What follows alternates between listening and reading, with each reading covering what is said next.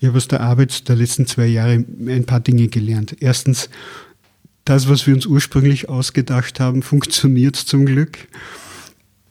Zweitens ist die Bereitschaft von Menschen in der Politik sehr hoch, auf die Erfahrung und das Wissen von anderen in der Politik zurückzugreifen. Üblicherweise sind Politikerinnen und Politiker sehr skeptisch, wenn Expertinnen und Experten bei ihnen in der Tür stehen. Aber andere Leute aus der Politik werden viel leichter akzeptiert, selbst dann, wenn sie aus anderen Parteifamilien kommen. Das heißt, die Bereitschaft zum Erfahrungsaustausch quer über die Parteigrenzen hinweg ist sehr groß, solange die Personen nicht in einem unmittelbaren Wettbewerbsverhältnis zueinander stehen.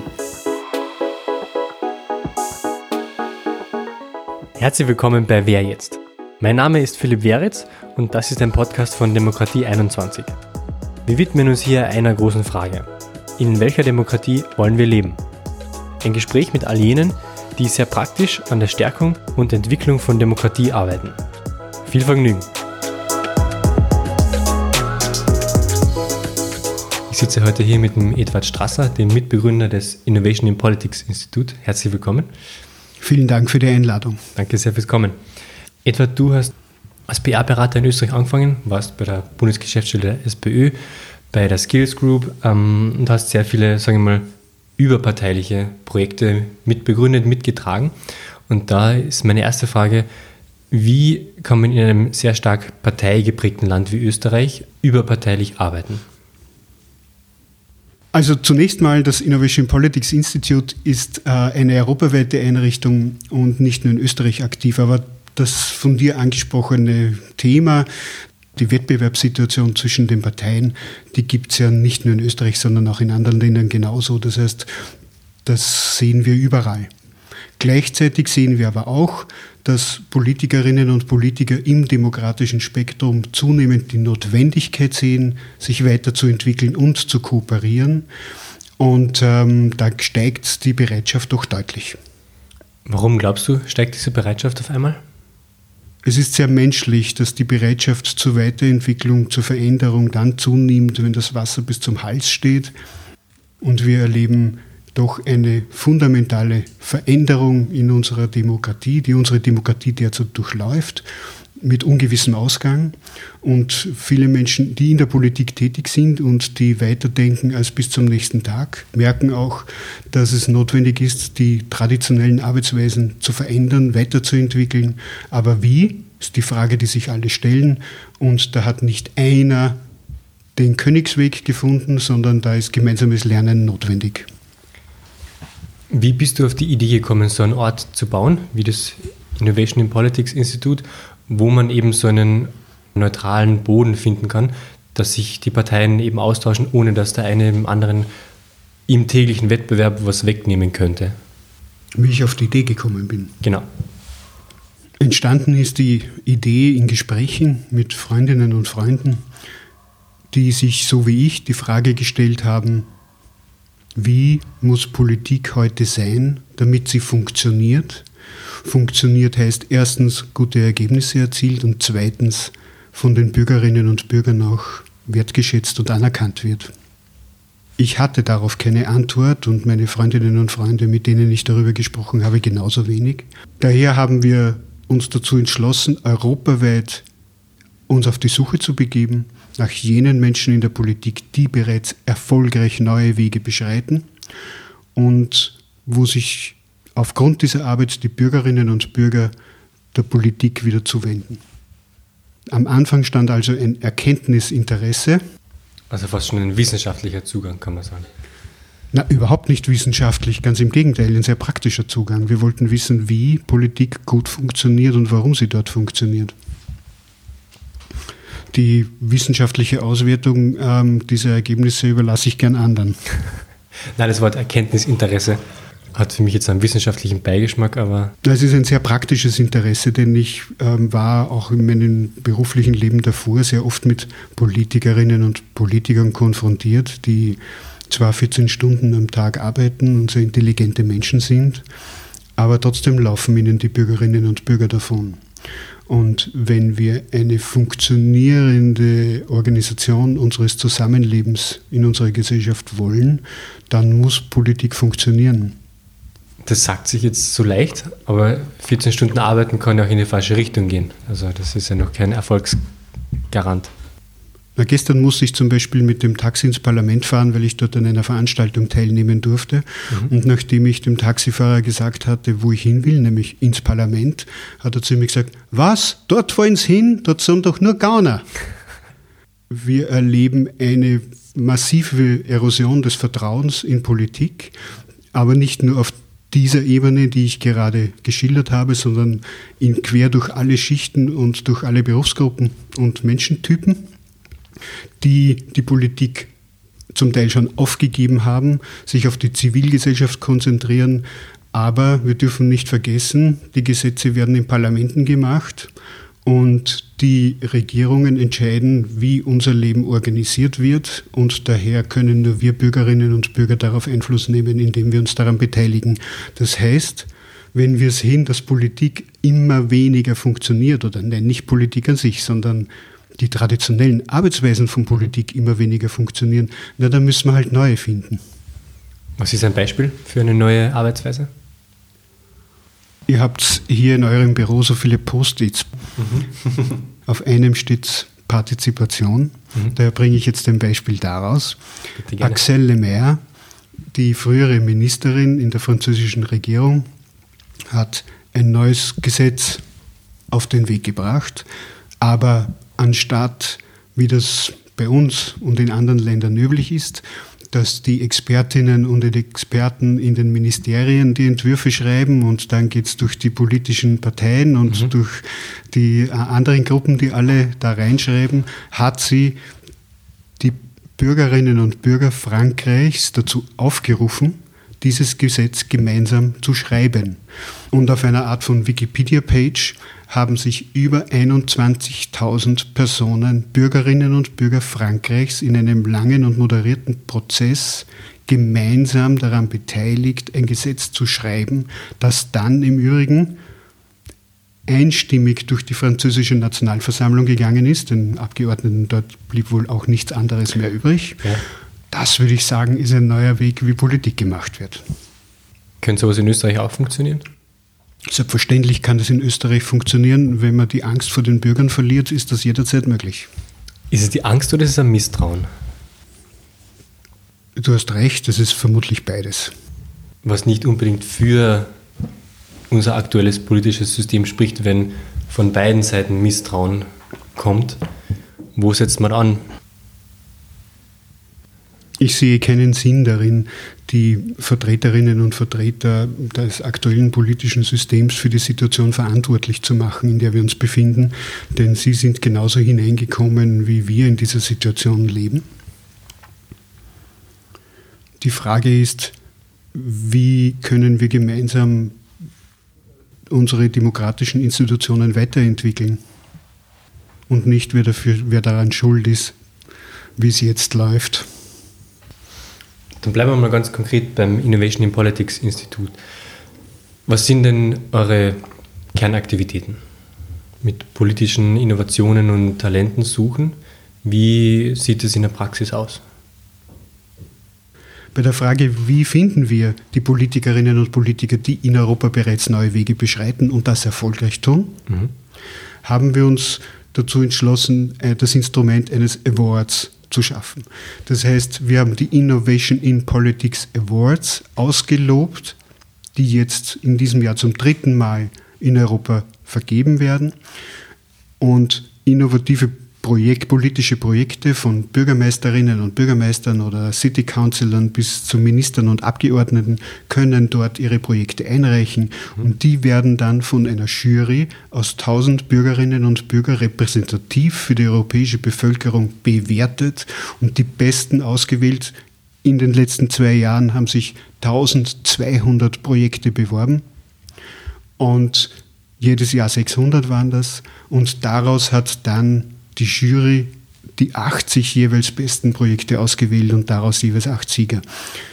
Das ist ein sehr gutes und funktionierendes Instrument, um diese ähm, innovativen politischen Projekte zu finden und ihre Initiatorinnen und Initiatoren. Gleichzeitig schaffen wir mit diesen Awards aber auch die Anerkennung die diese Pionierinnen und Pioniere in der Politik verdienen mhm. und die Möglichkeit, die Aufmerksamkeit, dass andere, die in der Politik tätig sind, sich diese Arbeit, diese neuartige Arbeit anschauen können und sich davon inspirieren lassen können. Was ist ein Preisträger oder ein Projekt, das dir stark in Erinnerung geblieben ist? Abgesehen von Axel Lemaire, die ich bereits erwähnt habe, schließe ich nahtlos an, an die, mit der französischen Nationalversammlung, die auch im letzten Jahr wieder einen Preis bekommen hat für mhm. Demokratie. Denn aufgrund der positiven Erfahrungen, die mit diesen Partizipationsprojekten auf nationaler Ebene gesammelt wurden, hat die französische Nationalversammlung die Bürgerinnen und Bürger Frankreichs dazu eingeladen, im Begutachtungsprozess von Gesetzen online auf einer Seite, auf einer Seite des Parlaments teilzunehmen und über 150.000 Französinnen und Franzosen haben sich an Gesetzesbegutachtungen mit eigenen Textbeiträgen beteiligt. 150.000, das ist viel. Ja, ganz nonchalant. Ein weiteres Projekt, aber ich nehme an, das wurde in diesem Raum schon oft zitiert, ist ähm, der irische Verfassungskonvent. Aber jetzt haben wir hier drei Beispiele von Demokratie und Partizipation. Das beim Innovation Politics Institute befassen wir uns auch mit den anderen Bereichen ähm, der Politik, wie zum Beispiel Arbeitsplatzpolitik, äh, Schaffen von Wohlstand, Ökologie, Bildung und, und, und. Mhm. Ein völlig anders gelagertes Beispiel ist die Preisträgerin Veronica Anderson, eine schwedische Regionalpolitikerin, die in ihrer kleinen Stadt Nyköping mhm. sich der Frage zugewendet hat, wie kann man äh, Social Segregation unter Schülerinnen und Schülern reduzieren. In Nyköping gab es vier Grundschulen und da gibt es dann klarerweise eine Schule für die wohlhabenden Kinder und eine Schule für die Kinder aus sozial schwachen Familien und andere Formen der Segregation. Und dort wurde sehr viel probiert, um mhm. das aufzulösen und ähm, bis dann Veronica Anderson mit einem großen Wurf gekommen ist und kurzerhand die vier Schulen einfach aufgelöst und zu einer großen zusammengelegt hat und damit schlagartig die soziale Segregation im Grundschulbereich von Nyköping beendet hat. Das war nicht konfliktlos. Das kann ich mir sehr gut vorstellen. Mit Politik verbindet man oft das Misstrauen, die Freundalwirtschaft. Also ich finde es sehr, sehr inspirierend, dass da konstruktive Beispiele auf die Bühne geholt werden, weil davon gibt es sicher zu wenig. An Politik führt kein Weg vorbei. Und wenn wir Politik schlecht reden, anstatt sie zu ändern, dann schaden wir damit unserer Demokratie. Ja, wie Matthias Stolz gesagt hat, Politik ist der Ort, wo wir uns ausmachen, wie wir miteinander leben. An dem Ort sind wir halt alle, ob wir wollen oder nicht, sind wir dabei. Wir bemerken ja auch, dass sich viele Menschen auf die Zivilgesellschaft stürzen, weil sie die Politik aufgegeben haben und ähm, Fonds einrichten zur Förderung von zivilgesellschaftlichen Projekten und Stiftungen äh, fokussieren immer mehr auf äh, zivilgesellschaftliche Initiativen. Aber das ist meiner Meinung nach ein gefährliche, eine gefährliche Haltung. Denn wer äh, gestaltet unser Zusammenleben dann, wenn nicht die Politik? Welche Hürden gibt es denn konkret, wenn man positive Beispiele aus der Politik bringen will. Welche Herausforderungen habt ihr am Innovation in Politics Institute meistern müssen? Ich habe, ich habe in meinem ganzen Leben noch nie etwas gemacht, bei dem ich so positiv von allen Menschen aufgenommen wurde wie das Innovation in Politics Institute. Und es ist jeden Tag eine Freude, zu erleben, wie uns die Menschen in ganz Europa umarmen für das, was wir tun. Und das fühlt sich sehr, sehr gut an. Ja, das ist, das ist sehr schön zu hören. Also keine Hürden? Natürlich gibt es Hürden. Die meisten Hürden sind im eigenen Kopf, mhm. die zu überwinden sind. Nämlich, ähm, was sind die Entwicklungsziele? Wie erreicht man diese Entwicklungsziele organisatorisch, finanziell? Mhm.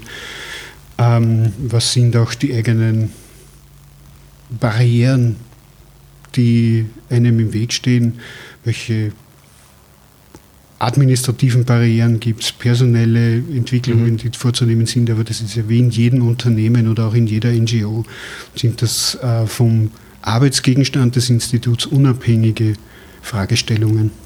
Du hast die Ziele angesprochen. Wo hättest du das Institut in fünf Jahren denn gerne? Über den Zielen, die kurz- und mittelfristig sind, steht ein langfristiges großes Ziel oder eben eher eine Mission. Und das ist, dass wir einen Beitrag dazu leisten, dass sich Politik im demokratischen Spektrum in Europa schneller weiterentwickelt, als das derzeit der Fall ist. Daher auf die Frage, wo sehen wir uns in den Zielen in fünf Jahren, da haben wir dann hoffentlich schon mehr Beitrag dazu geleistet als bisher. Und was die konkreten Entwicklungsziele betrifft, ist es im Moment so, dass wir jedes Jahr derzeit rund in zwei weiteren Ländern Büros mit Partnern aufmachen, damit wir vor Ort Repräsentanzen haben, die im politischen System tätig sind und die auch die Recherchen machen können und Politikerinnen und Politiker dabei unterstützen können. Zweitens haben wir als konkretes Entwicklungsziel eine europaweite Serviceorganisation für Politikerinnen, Politiker und demokratische Institutionen aufzubauen die Dienstleistungen, die wir hier erbringen, unterstützen Politikerinnen und Politiker dabei, ihrer Arbeit effizienter, mit besserem Output nachzukommen, sodass die Steuergelder, die investiert werden, größere Wirkung erzielen und gleichzeitig die Bürgerinnen und Bürger zufriedener mit den Ergebnissen sind. Ihr seid aktuell schon in mehreren europäischen Ländern vertreten. Ich glaube, Bulgarien, Schweden, Italien unter anderem. Wir betreiben derzeit in 14 europäischen Ländern Repräsentanzen von Bulgarien bis Irland und Schweden bis Italien. Und zwei Länder kommen pro Jahr dazu, wobei wir uns nicht auf das Gebiet der Europäischen Union beschränken, sondern unser Wirkungsgebiet sind die Mitgliedsländer des Council of Europe. Mhm. Was ist euer Kernmarkt? Ist es Österreich und von dort strahlt es aus oder holt ihr aus, aus ganz Europa Ideen? Also wie ergänzen sich diese Länder? Erstens leisten die Länderbüros die Aufgabe, die Innovation in Politics Awards jedes Jahr gemeinsam professionell abzuwickeln. Das heißt, in den Ländern nach innovativen Projekten zu scouten und die Politikerinnen und Politiker, die sie initiiert haben, zu ermuntern, einzureichen. Und dann danach diese spannenden Persönlichkeiten mit ihren äh, wundervollen äh, Erfolgsgeschichten von tollen politischen neuen Projekten zusammenzubringen für einen inspirierenden Austausch. Zweitens stehen diese Länderbüros für Scouting zur Verfügung. Das heißt, wenn, also wenn du zum Beispiel Bürgermeister einer Stadt irgendwo in Europa bist und du in deiner Stadt gibt es 15 Prozent arbeitslose Jugendliche und du hast das Interesse daran, Jobs für diese jungen Leute zu schaffen mhm. und einen bestimmten Betrag an Steuergeldern zur Verfügung, dann unterstützen wir das Institut, also alle Landesstellen, dich dabei, europaweit nach jenen Projekten zu suchen, in denen am besten, am nachhaltigsten und erfolgreichsten Jobs für junge Leute geschaffen wurden. Denn wir sind nicht die Berater, die dieses Know-how haben, aber wir suchen die Menschen, die bereits in der Politik erfolgreich da unterwegs mhm. waren. Die 14 Länderbüros, die wir aufgebaut haben, die identifizieren eben diese Best Practices, die über dem Durchschnitt performen und Ergebnisse erzielen. Und wir bringen dann die Politikerinnen und Politiker, die die initiiert haben und das Know-how haben, die Erfahrung haben, zu dir an einen Ort, wo du mit deinen Mitarbeiterinnen und Mitarbeitern, Kolleginnen und Kollegen in der Politik auf dieses Know-how und dieses Erfahrungswissen zugreifen kannst, damit du erstens das Programm, das du auf den Weg bringst, um Arbeitsplätze für junge Leute zu schaffen, professioneller und erfolgversprechender designen kannst. Und zweitens sichergestellt ist, dass die Akzeptanz dieses Programms in der Bevölkerung möglichst hoch ist. Weil es bereits auf erfolgreichen Beispielen, einem Proof of Concept in anderen Ländern basiert. Eigentlich eine sehr europäische und intersektorale Denkweise, oder? Ja, ja, das Prinzip des Innovation in Politics Institutes ist es, dass wir uns endlich als Europäerinnen und Europäer begreifen, denn die Arbeitsmarktprobleme in Deutschland und äh, in Schweden und in Irland sind annähernd, sind vergleichbar, genauso wie die Umweltprobleme dort vergleichbar sind und die Demokratieprobleme vergleichbar sind und daher auch die Maßnahmen, die gesetzt werden, miteinander vergleichbar sind. Ja, selbstverständlich, es ist überall ein bisschen anders, aber trotzdem gibt es Benchmarks, an denen man sich orientieren kann und es gibt Programme, die unterdurchschnittlich performen und an denen sollte man sich weniger orientieren als denen, mhm. die überdurchschnittlich sind und die können wir finden. Und dafür haben wir dieses Netzwerk aufgebaut, das wir allen in der Politik gerne zur Verfügung stellen. Was hast du denn gelernt aus diesen aus dieser Vernetzung, aus den vielen Projekten, die du beobachtet hast? Ich habe aus der Arbeit der letzten zwei Jahre ein paar Dinge gelernt. Erstens, das, was wir uns ursprünglich ausgedacht haben, funktioniert zum Glück. Zweitens ist die Bereitschaft von Menschen in der Politik sehr hoch, auf die Erfahrung und das Wissen von anderen in der Politik zurückzugreifen. Üblicherweise sind Politikerinnen und Politiker sehr skeptisch, wenn Expertinnen und Experten bei ihnen in der Tür stehen. Aber andere Leute aus der Politik werden viel leichter akzeptiert, selbst dann, wenn sie aus anderen Parteifamilien kommen. Das heißt, die Bereitschaft zum Know-how-Transfer, zum Erfahrungsaustausch mhm. quer über die Parteigrenzen hinweg ist sehr groß, solange die Personen nicht in einem unmittelbaren Wettbewerbsverhältnis zueinander stehen. Das ist ein interessanter Gedanke, weil es ist ein Ich habe Konservative aus Schweden, äh, Liberale aus Irland und ähm, links der Mitte Politikerinnen und Politiker in Osteuropa an Tischen gemeinsam sitzen sehen, um sich darüber auszutauschen, welche Betriebsansiedlungsprogramme am besten funktionieren. Und die waren beseelt davon, sich dazu auszutauschen und zu überlegen, welche Fehler würden sie heute nicht mehr machen und welche Tipps können sie anderen in der Politik geben, die dabei sind, solche Programme zu starten. Was hat dich persönlich angetrieben? Du hast als PR-Berater viele Jahre gearbeitet bist jetzt, was ich als Politunternehmer definieren würde. Woher kommt der Wille für diese Veränderung?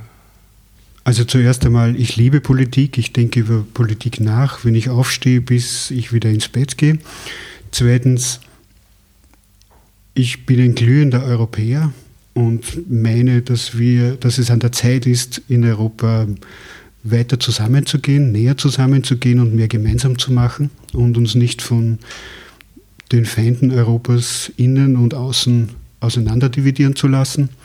Und drittens liebe ich meine Kinder und will, dass sie in einer guten Zukunft aufwachsen können. Und dazu muss ich, müssen sich unsere Demokratien doch äh, deutlich ein Stück weiterentwickeln, damit das möglich ist und nicht autoritäre Politikmuster übernehmen. Bei dem Innovation in Politics, da würde ich gerne mal ein bisschen so semantisch werden. Was macht für dich eine Innovation aus? Innovation in der Politik besteht aus meiner Sicht aus zwei Teilen. Erstens aus Mut und zweitens aus Kreativität. Wir brauchen Kreativität in der Politik, um überhaupt erst neue Dinge denken zu können, neue Wege beschreiten zu können. Und zweitens brauchen wir dafür den Mut, denn in vielen traditionellen Strukturen herrschen enge Zwänge, die nur mit Mut gesprengt oder ignoriert werden können. Und ähm, beide Faktoren sind wichtig, damit Innovation entsteht. Kreativität und Mut. Ja. Das ist eine spannende Kombination. Ne? Ich habe in meiner früheren beruflichen Arbeit sehr oft Politikerinnen und Politiker quer durch das Parteienspektrum erlebt, die mir beschrieben haben, wie schlimm alles ist in ihren eigenen Parteien, weil alle immer nur wollen, dass es so bleibt, wie es ist und jeder, der einen anderen Weg geht, wird sofort einen Kopf kürzer gemacht, ausgelacht oder zurechtgewiesen. Mhm.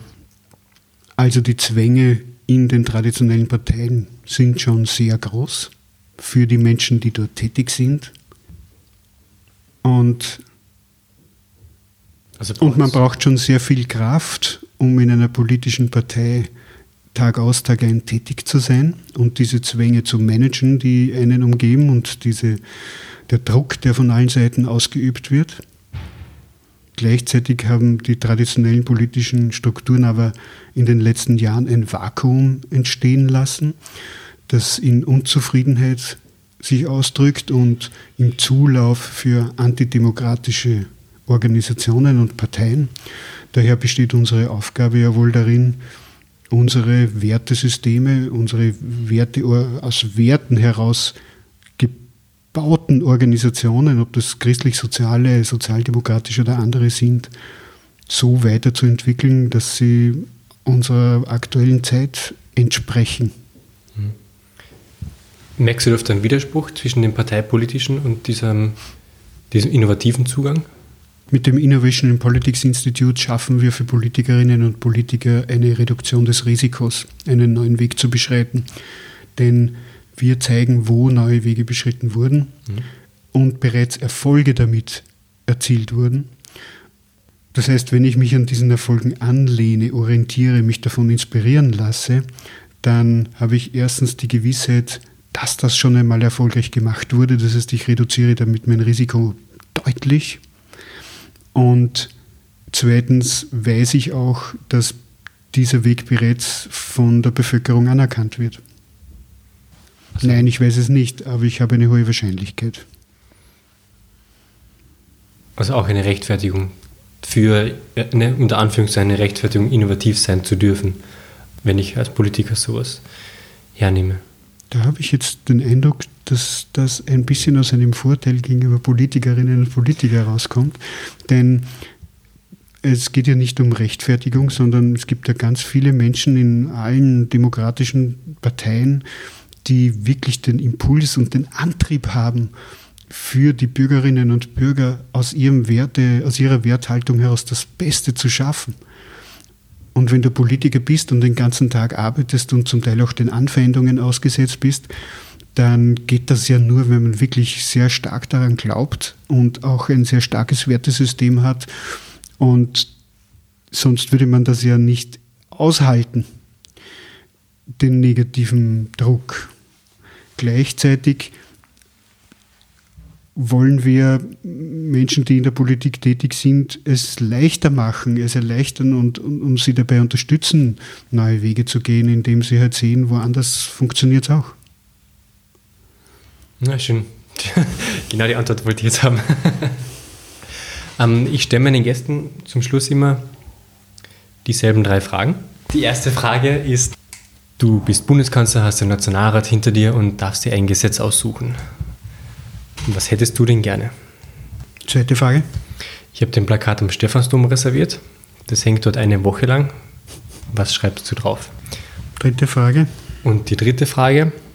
Du kannst mit einem Menschen aus Österreich, tot oder lebendig, auf einen Café gehen. Wen suchst du dir aus? Und warum? Und zur ersten Frage, wenn ich Bundeskanzler bin und mir ein Gesetz wünschen könnte, ist das eigentlich so, dass sich der Bundeskanzler Gesetze wünschen kann? Ignorieren wir die konkreten. Ignorieren wir die Verfassung jetzt einfach mal genau. komplett. Genau. Und dann würde ich mir kein konkretes Gesetz wünschen, denn ich bin einer von vielen und ich finde, ein Mensch soll sich nicht ein Gesetz wünschen und durchsetzen können. Aber ich würde mir wünschen, dass die Österreicherinnen und Österreicher bei einem konkreten Thema mal eingeladen werden, gemeinsam ein Gesetz zu schreiben. Wenn ich mir ein Plakat am Stephansdom wünschen darf, dann hätte ich gerne einen Aufruf, sich für die Jury der Innovation in Politics Awards zu bewerben. Wir suchen auch in diesem Jahr wieder Dutzende Bürgerinnen und Bürger aus Österreich. Es kommen ja auch viele Touristen aus anderen Ländern nach Wien. Tausend Menschen aus ganz Europa, die uns mithelfen, die besten politischen Projekte auszuwählen. Sehr gut, Werbung ist immer herzlich willkommen. Und die dritte Frage? Also wenn ich mir jetzt für den Kaffeehausbesuch einen Gesprächspartner aussuchen soll, dann nehme ich spontan Christoph Waltz, weil ich glaube, er ist ein sehr inspirierender und sehr gescheiter Mensch und da kann man mit einem Kaffee nichts falsch machen. Lieber Edward, herzlichen Dank fürs Gespräch. Sehr gerne.